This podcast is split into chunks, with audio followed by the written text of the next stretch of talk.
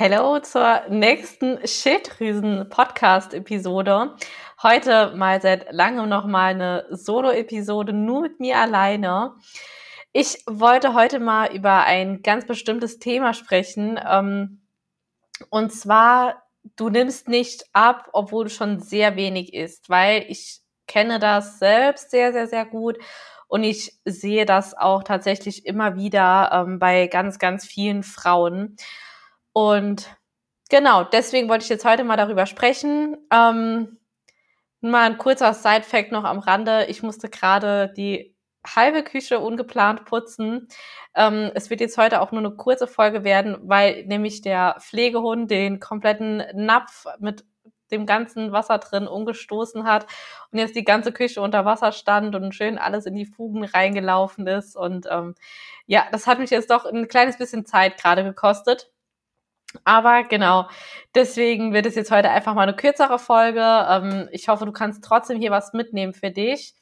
Und ähm, genau, würde ich sagen, let's go. Also ähm, genau, und zwar geht es heute jetzt darum, dass du nicht abnimmst, obwohl du schon super wenig isst. Und ich denke, du kennst es vielleicht auch, du bemühst dich, du machst und machst, versuchst, du verzichtest, ja.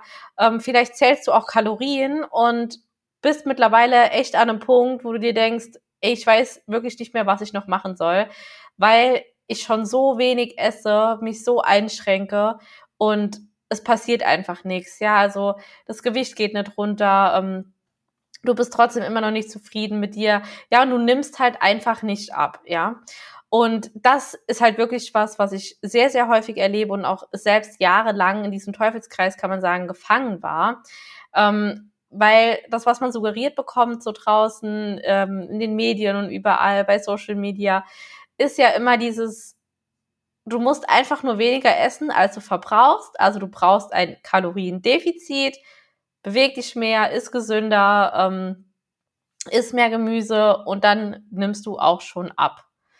Ja, aber wenn es so einfach wäre, ich glaube, dann hätten wir nicht so, so viele Menschen, die mit ihrem Gewicht am struggeln wären und einfach ja nicht wissen oder oder einfach nicht nicht weiterkommen, ja. Ähm, und wie gesagt, ich war auch jahrelang in diesem Teufelskreis gefangen gewesen und ich war wirklich so verzweifelt. Ich habe echt alles versucht und habe mich dann von der einen Diät in die andere reingequält und durchgequält auch, ja, weil viel zu häufig bekomme ich auch immer wieder gesagt, ähm, dass gerade Frauen immer glauben, ähm, ja, sie werden einfach äh, nur zu, zu undiszipliniert und sie hätten, könnten einfach nicht durchhalten.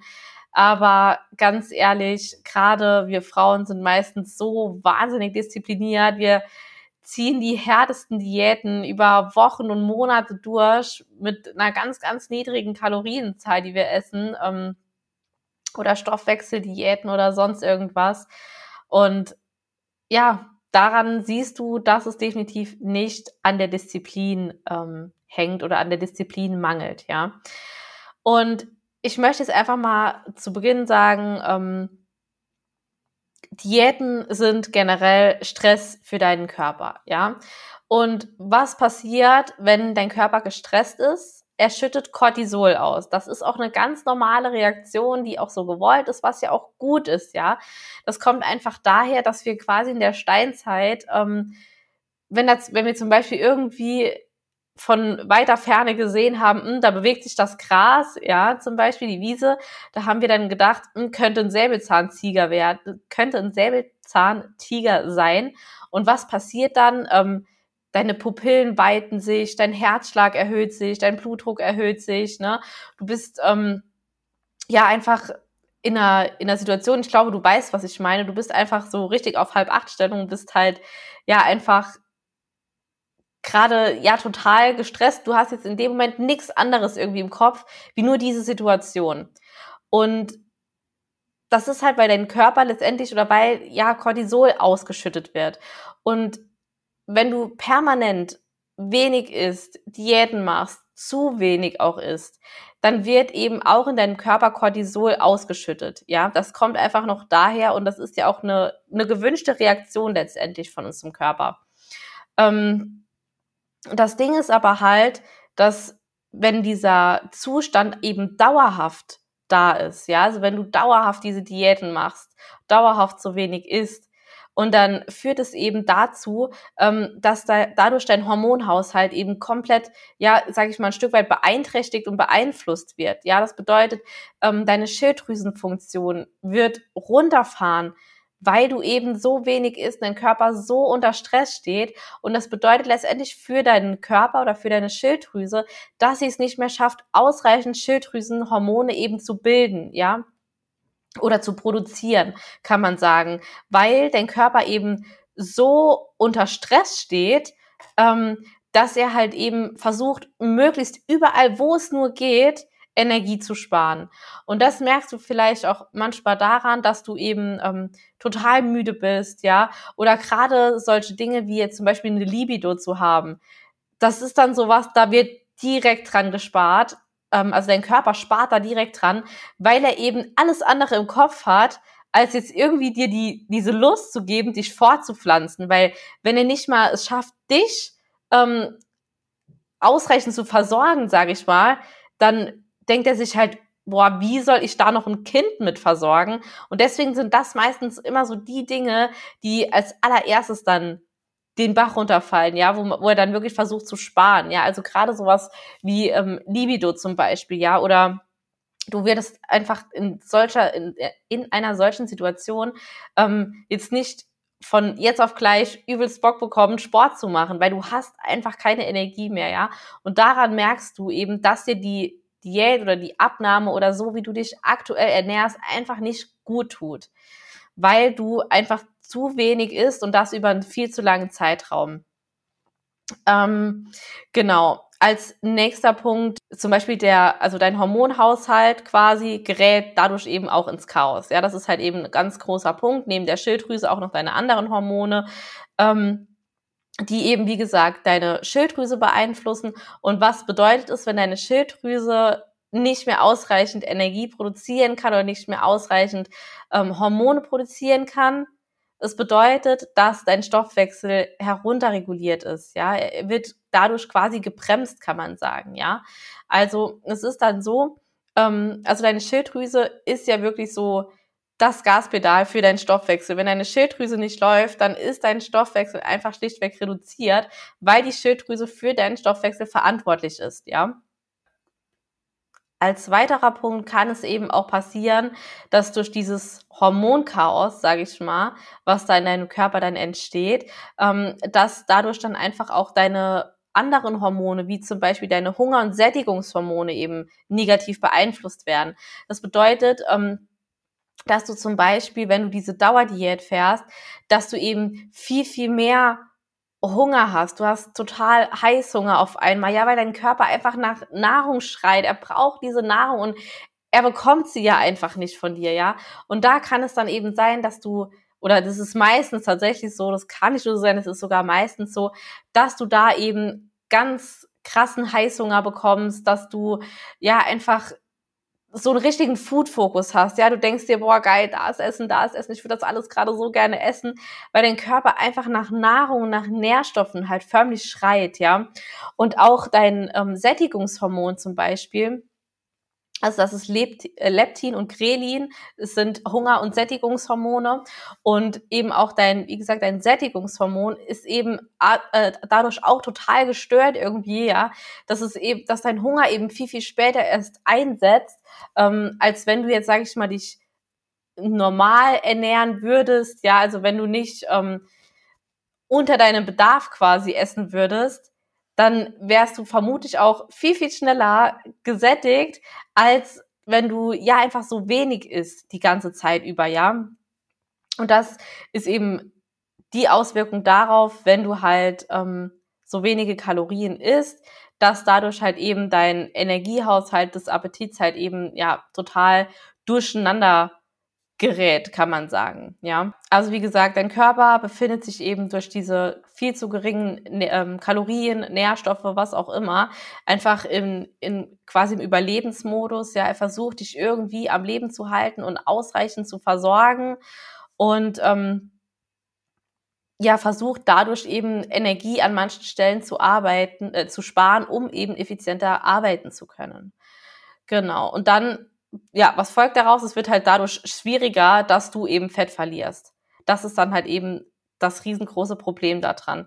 Ansonsten, was ich auch noch sehr oft, oft sehe, ist, dass viele Frauen zum Abnehmen immer wieder auf ähm, ja, Cardio-Training, auf Joggen, Laufen, ähm, all diese Dinge, also diese Ausdauereinheiten zurückgreifen, in Anführungsstriche, als Krafttraining zum Beispiel zu machen oder irgendwas anderes. Ja, es muss nicht jeder ins Fitnessstudio rennen, um Gottes Willen, das will ich hiermit gar nicht sagen. Aber eben dieses Ausdauertraining führt eben nicht dazu, dass du Muskeln aufbaust.